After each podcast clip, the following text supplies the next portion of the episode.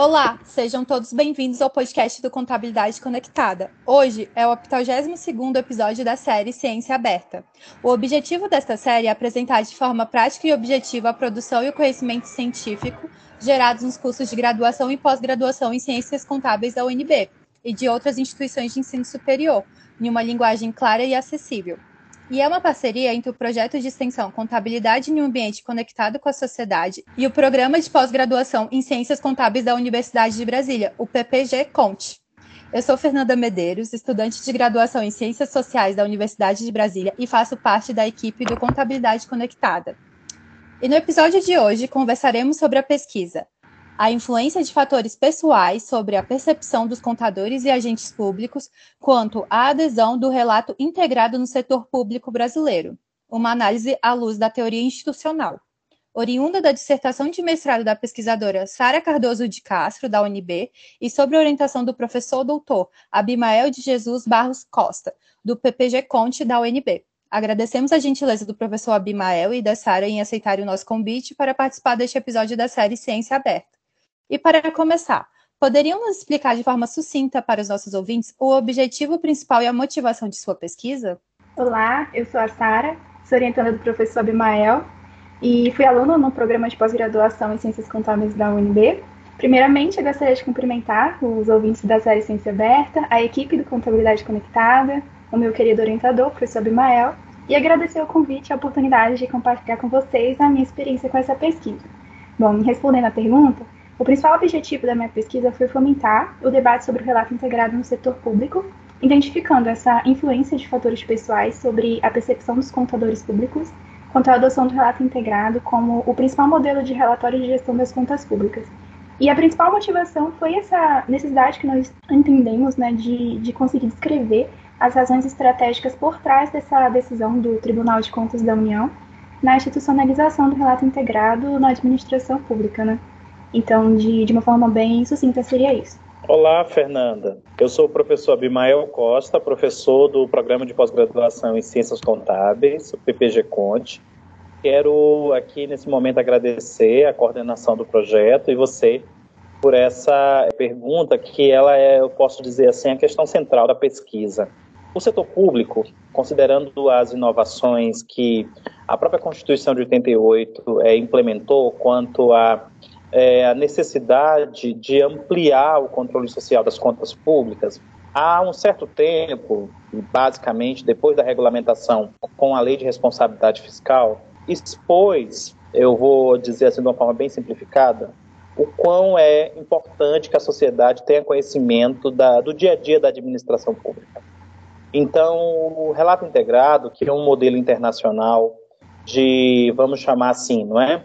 De uh, comunicar com a sociedade informações para além da contabilidade, ou seja, informações financeiras e não financeiras, quando foi introduzido é, pelo Tribunal de Contas da União, a partir do ano de 2018, é, e vem potencializando que a sociedade tenha conhecimento cada vez mais dos produtos que são entregues pelos gestores da administração pública e colocados à disposição da sociedade. Então, o relato integrado, de certa forma, é o que? É uma opção, é uma forma de ampliar a visibilidade uh, dos serviços e dos produtos que a sociedade tem à disposição. Então, o espaço da pesquisa é, que a Sara é, realizou foi justamente um espaço para tentar perceber de que forma né, é, os gestores, a partir da percepção deles, tem se adaptado a, de certa forma, maior visibilidade do papel e da contribuição desses gestores para o dia a dia da administração pública. Então, de certa forma, o recorte, a motivação, a importância, ela é, está nesse bojo, né? Ou seja, primeiro, um modelo internacional que foi implementado por intermédio do Tribunal de Contas da União. Então, quando hoje o Brasil discute na, no contexto da União é, um relatório de prestação de contas que o formato é um modelo internacional de relato integrado, o que, que isso significa para a sociedade? É a ampliação da visibilidade né, dos serviços, das entregas dos produtos que os gestores vêm praticando a cada ciclo de gestão. Professor, aproveitando o que o senhor disse, para iniciar, vocês podem nos explicar o que são as International Public Sector Accounting Standards, ou IPSAS, assim como sua relação com a administração pública brasileira e nos falar qual entidade pública foi pioneira na implantação delas?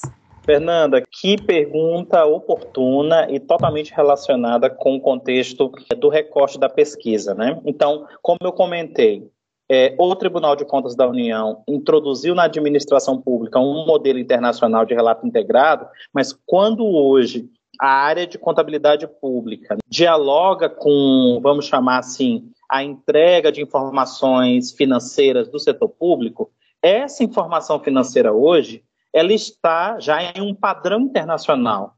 Então, as IPSAs, que no contexto brasileiro podemos chamar de normas brasileiras de contabilidade técnicas do setor público, nada mais é do que um padrão internacional de contabilidade pública que agora é o Brasil vem adotando e seguindo para a informação de atos e fatos da administração pública por intermédio dos demonstrativos contábeis aplicados ao setor público. E eu posso complementar, né, que as IPSAs elas são normas contábeis aplicadas ao setor público que foram instituídas inicialmente pela Federação Internacional de Contadores e com o objetivo né, de promover uma, uma padronização de alta qualidade da, das normas contábeis aplicadas ao setor público de uma maneira mais global.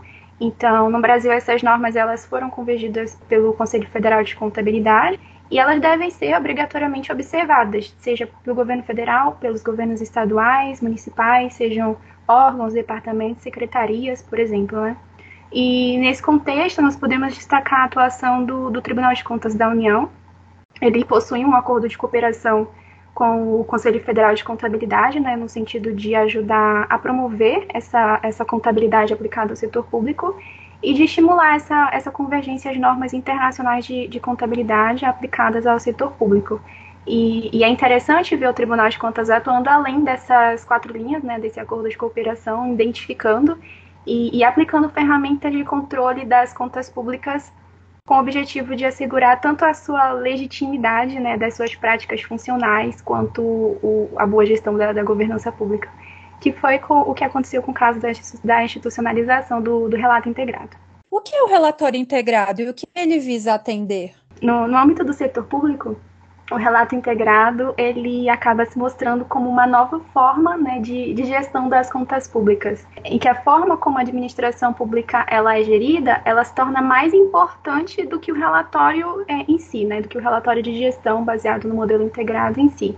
Ele vem trazer uma nova forma de, de pensar a administração pública, dando lugar à valorização da, da geração de valor, da inserção de princípios de boa governança, de planejamento estratégico, de gerenciamento de riscos, de apresentação de informações é, financeiras e não financeiras voltadas para a questão da sustentabilidade. E o produto final disso são as informações financeiras e não financeiras mais claras e mais coesas que são é, demonstradas por meio do, do, dos relatórios de gestão e das prestações de contas públicas para a sociedade principalmente a principal é, interessada nessas informações. O objetivo do trabalho foi identificar a influência de fatores pessoais sobre a percepção dos contadores e agentes públicos das universidades federais brasileiras, sobre a adesão do relatório integrado como modelo de relatório de gestão das contas públicas. Quais foram os objetivos específicos criados? Então, Fernanda, o, o primeiro objetivo específico foi analisar, no âmbito da administração pública federal, a aplicação do relato integrado como esse novo modelo de relatório de gestão, como uma peça que acompanha a prestação de contas públicas, né? E para isso nós delimitamos o público da pesquisa aos contadores e gestores das universidades federais brasileiras. E, e, o segundo objetivo específico foi interpretar a decisão normativa número 178 de 2019 é, do Tribunal de Contas da União à luz da teoria institucional, né? pois foi por meio dela que esses esforços do TCU em relação à institucionalização do relato integrado na administração pública federal se, se concretizaram. A instauração do relato integrado e o controle de contas públicas pelos tribunais de contas aconteceu por meio de qual ato administrativo? Foi uma lei, um decreto ou uma portaria? Como eu comentei anteriormente, nós consideramos que o principal ato administrativo foi a decisão normativa número 178 de 2019 do Tribunal de Contas da União. Nessa decisão, o TCU ele determinou que as unidades prestadoras de contas da administração pública federal direta ou indireta, elas iriam utilizar-se do modelo de relato integrado para a realização do seu relatório de gestão, que é uma das peças que acompanha a prestação de contas públicas. E os gestores máximos dessas, de cada uma dessas unidades prestadoras de contas seriam os principais responsáveis por essa apresentação. Nessa mesma decisão, o, o TCU ele explicita diversos princípios que seguem o modelo de, de relato integrado desde a sua criação pelo International Integrated Report Council. Mas, além dessa decisão número 178 de 2019, nós também podemos destacar a, a decisão normativa número 161 de 2017. Essa decisão 61, né, que veio dois anos antes, ela foi uma experiência piloto do relato integrado. Então, o TCU ele determinou que algumas unidades prestadoras de contas iriam é, apresentar o seu relatório de gestão daquele ano baseado no modelo de relato integrado.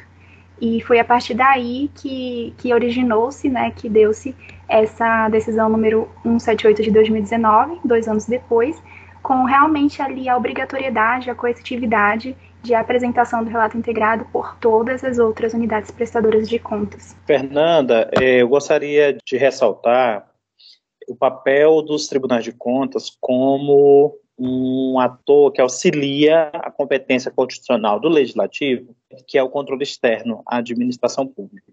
Então, os tribunais de contas, mesmo em nível federal, estadual, dos municípios ou municipal, que ainda temos, né, conforme o desenho que até então, na Constituição de 88, foi assim configurado. Esses tribunais de contas, a cada ano, recebem a prestação de conta dos gestores, mas eu tenho que é, destacar aqui a prestação de contas é, em específico dos prefeitos, dos governadores e do presidente da República, ela é analisada pelos técnicos dos tribunais de contas e quem julga é o legislativo. Então, exceto esses atores que eu acabei de citar, anualmente os tribunais de contas recebem as prestações de contas de todos os demais gestores responsáveis por unidades gestoras e de acordo com critérios estabelecidos, né? No caso, o Tribunal de Contas, vamos chamar assim de forma bem didática, sorteia um grupo de unidades prestadoras de contas e realiza um processo mais amplo.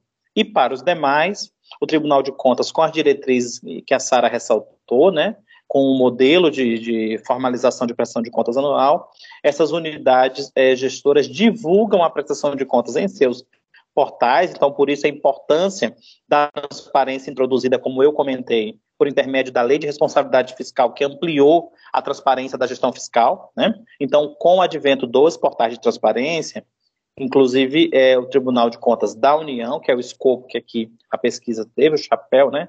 A gente, o olhar que a pesquisa deu essa contribuição, o Tribunal de Contas da União, assim, realiza o seu rito, né? é, um grupo, vamos chamar assim, de unidades presta conta de forma mais ampla. A cada ano acontece essa definição, é, bem como a cada ano também o tribunal apresenta as diretrizes. Então, desde 2018, o Tribunal de Contas da União desenhou como modelo, como aqui estamos tratando, né, uma prestação de contas que é, se chama relatório de gestão no padrão internacional de relato integrado certo? Esse padrão significa o quê? Um padrão dinâmico, um, um, um padrão que a gente chama de sistematização da informação, um padrão que é, permite que se apresente para a sociedade esforços, produtos, soluções, serviços, né? E que também amplia a conectividade. Então, quando a gente está falando de relato integrado, na realidade a gente está ampliando a participação da sociedade justamente na avaliação da gestão pública. Então, o relato integrado tem tudo isso a ser observado como ponto positivo para a sociedade, não é? E, é, ao mesmo tempo, como a gente está tratando de um novo padrão, de prestação de contas anuais, né? Então, é, temos que perceber como que os gestores, e aí a pesquisa, é, esse recorte, né? De que forma que contadores e gestores públicos estão lidando com essa mudança que, como aqui eu já deixei claro, ela apresenta uma forma de visibilidade das entregas que antes não existiam. Vocês podem nos explicar como a teoria institucional foi aplicada nessa pesquisa? Quais razões estratégicas foram levadas em consideração? Bom, as pesquisas sobre, sobre relato integrado, né, é fazer agora um, uma, uma pequena introdução sobre isso. As pesquisas sobre relato integrado, elas começaram a, a deslanchar somente nos últimos vamos dizer, cinco anos, né? Então, antes disso, o tema no setor público ele era subestimado. As principais linhas de pesquisa, né, quando dedicadas ao relato integrado no setor público, elas se debruçavam, por exemplo, sobre estudar o discurso, analisar o discurso de sustentabilidade por trás da apresentação desses relatos integrados. Entretanto, quando nós vemos as pesquisas sobre relato integrado no mundo corporativo, fica muito mais clara a utilização da teoria institucional. E essa decisão normativa do, do TCU que nós comentamos anteriormente, ela acabou abrindo uma janela de oportunidade para que pudéssemos trazer a, a teoria institucional para dentro das pesquisas sobre relato integrado também no setor público. Porque nós vimos que ela se encaixou perfeitamente no nosso objetivo né, de, de tentar compreender analisar as razões estratégicas que levaram o TCU a implementar o, relato integrado na administração pública federal como por conta da necessidade de legitimar suas funções, por conta da necessidade de, de desenvolver uma boa gestão e uma boa governança pública, a necessidade de, de maior controle e fiscalização da gestão pública federal, ou seja, né, até mesmo a questão seu, dessa preocupação do seu compromisso com a convergência internacional de normas contábeis e de relatórios de gestão. Então, e também nós não podemos esquecer um ponto bastante importante, é que também nós conseguimos utilizar a teoria institucional né, para analisar essa norma do TCU, que também traz a necessidade de apresentação das informações de cunho financeiro, contábil e orçamentário, que é tão importante para os nossos, nossos estudos sobre contabilidade pública, e, e trazer isso para dentro do, da análise das prestações de contas e do, do relatório integrado, porque a decisão do TCU, ela traz essa, essa necessidade, né, das, das unidades prestadoras de contas apresentarem no seu relatório integrado as informações de cunho financeiro, contábil e orçamentário.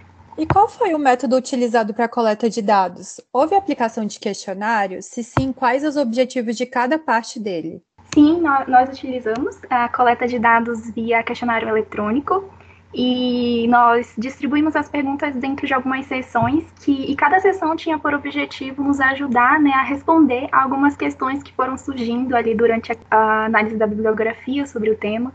Então, ao responder algumas perguntas, por exemplo, sobre a importância do relato integrado na administração pública, como que ele era visto pelas pessoas que estão ali do dia a dia trabalhando com isso, que são os contadores, que são os gestores públicos, como que ele era aplicado por essas pessoas, né? E quais resultados eles, é, esse relatório produzia do ponto de vista desse público. E essa perspectiva é dos contadores e gestores públicos, né? E, e, além disso, levando, a gente também levou em conta aspectos pessoais desse público, como a questão da, da formação, da naturalidade, é, da formação, porque nós também abrimos ali um pouquinho o escopo para além da, dos contadores, porque nós sabemos que muitos é, atores trabalham com relato integrado dentro do setor público e mais especificamente nas universidades e que não necessariamente são contadores, né? E também a questão da naturalidade, da idade, da identidade de gênero, entre outros fatores pessoais que nos ajudaram a compreender melhor o tema. Fiquei curiosa sobre o perfil. Vocês podem nos explicar sobre o perfil dos respondentes e quantas respostas vocês obtiveram retorno? Houve alguma dificuldade ou limitação na coleta? Sim, nós tivemos um pouco mais de 100 respostas. Os principais respondentes eles se identificaram como sendo do gênero masculino de naturalidade né, da região Nordeste e da região Sudeste, e com tempo de atuação no serviço público acima de 10 anos e com pós-graduação completa. Bom, a aplicar a parte mais interessante, né, que a aplicação de questionário é sempre um desafio. E por diversas razões, a maioria e a mais, as mais importantes são as, as limitações metodológicas, né? Então a gente teve alguns desafios para e, e, é, é sempre importante ter em mente que você vai se deparar com esse tipo de problema. Então é importante que o pesquisador esteja preparado e, e saiba quais ferramentas de análise são mais apropriadas para conseguir resultados satisfatórios na sua pesquisa.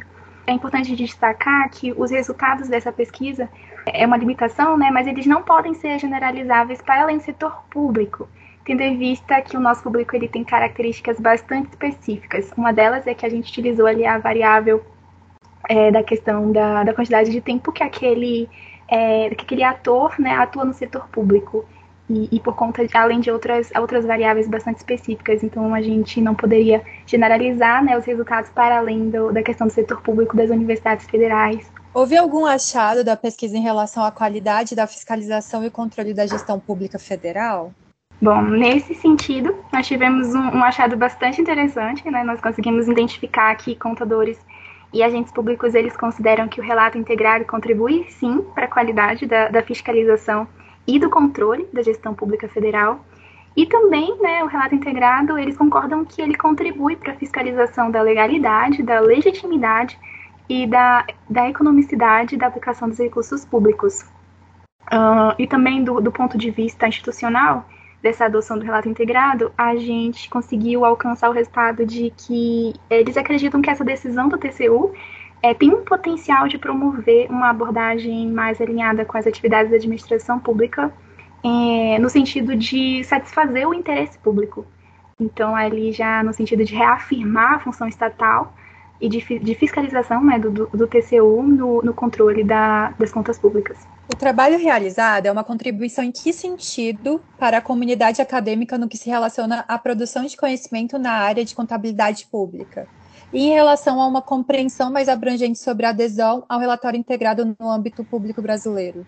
Sobre isso, eu acho que posso dizer que para a contabilidade pública, né, nós conseguimos fomentar a discussão sobre a gestão e a governança pública e, e nós abrimos o leque né, sobre o papel dos contadores na, nessa institucionalização dessa nova ferramenta de controle das contas públicas.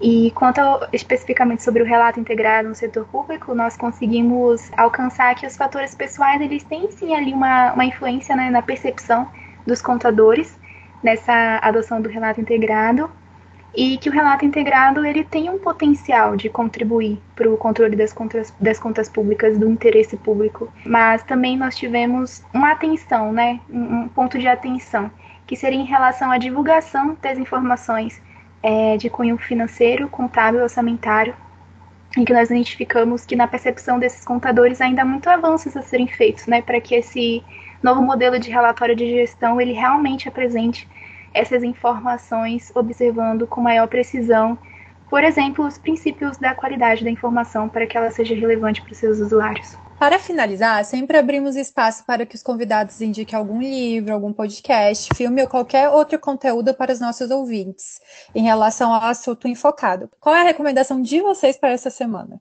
Eu gostaria de indicar é, um artigo intitulado O Status Quo do Relato Integrado no Setor Público Brasileiro, ele foi publicado recentemente na revista Gestão Organizacional do Programa de Pós-Graduação em Ciências Contábeis e Administração da Universidade de Chapecó.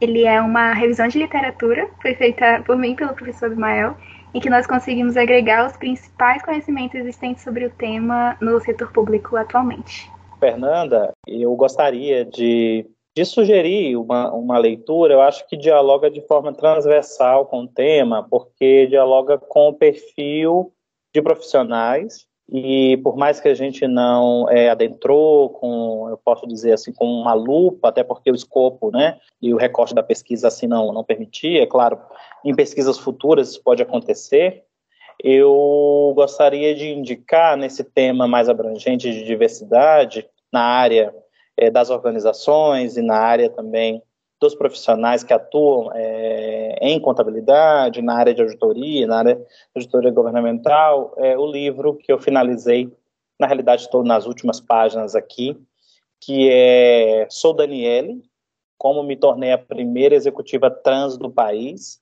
Daniele Torres. Na realidade, Daniele é, é uma mulher fascinante, aqui tem uma descrição, alta executiva, escritora, maquiadora, né? formada em contabilidade, é, ela é sócia de uma das maiores empresas do mundo de auditoria e consultoria, e, é, entre outras formações acadêmicas, também tem um mestrado na área de tecnologia. Então, é, como hoje podemos ver um, uma área tanto, vamos chamar assim, até então, que podemos é, definir, talvez, né, um pouco mais conservadora, né, é, com esse olhar para a diversidade, né? A gente não conseguiu adentrar nessas, características, não era o escopo da pesquisa, mas é uma leitura interessante para o momento que estamos passando, né? E a área é, contábil também, ela tem esse espaço para a diversidade, e esse livro é, dá um primeiro passo para compreender como né, a contabilidade também tem essa representação, e essa representação começa a ser vista e exposta. Essa é a minha sugestão. Agradeço a professora do Cinelli é, pela condução desse projeto de extensão, um projeto tão fascinante e que agradeço o convite. Gente, o Ciência Aberta essa semana está muito chique, com recomendações que os nossos convidados participaram, né? Agradecemos novamente a presença do professor Abimael e da pesquisadora Sara em aceitarem nosso convite para falar sobre a pesquisa realizada. E eu gostaria de saber se vocês gostariam de deixar algum recado para esses ouvintes. Eu agradeço o convite, agradeço o empenho de todos da equipe do Contabilidade Conectada e do Ciência Aberta, representados hoje pela Fernanda, que fazem esse projeto acontecer. Gostaria de enviar um abraço especial para a professora Cinélia, coordenadora geral do, do Contabilidade Conectada. Ela tem conseguido consolidar esse projeto de, de extensão, feito ele crescer cada dia, alcançar realmente os estudantes, conectá-los com a sociedade. Também gostaria de agradecer a companhia do professor Abimael nessa conversa de hoje, muito prazerosa. E foi uma honra a nossa conversa, espero que seja motivação né, para mais pesquisadores conhecerem, se aprofundarem no tema. Fico à disposição. Muito obrigada. Fernanda, quero agradecer a, de certa forma, cada, cada uma das perguntas demonstrou o quanto que você é, se debruçou de forma muito curiosa a respeito da pesquisa, e isso tudo contribuiu para a fluidez aqui da nossa conversa. E nessa mesma toada, né, reforçar aqui que todo o apoio, né, vamos chamar assim, todo o planejamento dessa iniciativa, ela depende do esforço e quem atua na área de extensão sabe que esse esforço é para além das nossas, vamos dizer assim, né? É, às vezes até mesmo condições operacionais. Então, é, todos, professores, técnicos e os estudantes que atuam em projetos de extensão, é, aqui estão demonstrando quanto que querem é, destacar para a sociedade que a academia está contribuindo tem muito a contribuir e está do lado da sociedade. Então, eu quero mais uma vez reforçar é, a minha admiração à professora Ducinelli por conduzir é, esse projeto tão exitoso e agradecer pelo convite. Então, tá? E a gente se encontra é, pelos corredores aqui do da C Ribeiro. Até mais. Encerramos este episódio gostaria de pedir para os nossos ouvintes que nos sigam nas mídias sociais para acompanhar as novidades e publicações do projeto. São elas Instagram, Facebook, Twitter, YouTube e Spotify. Até a próxima semana.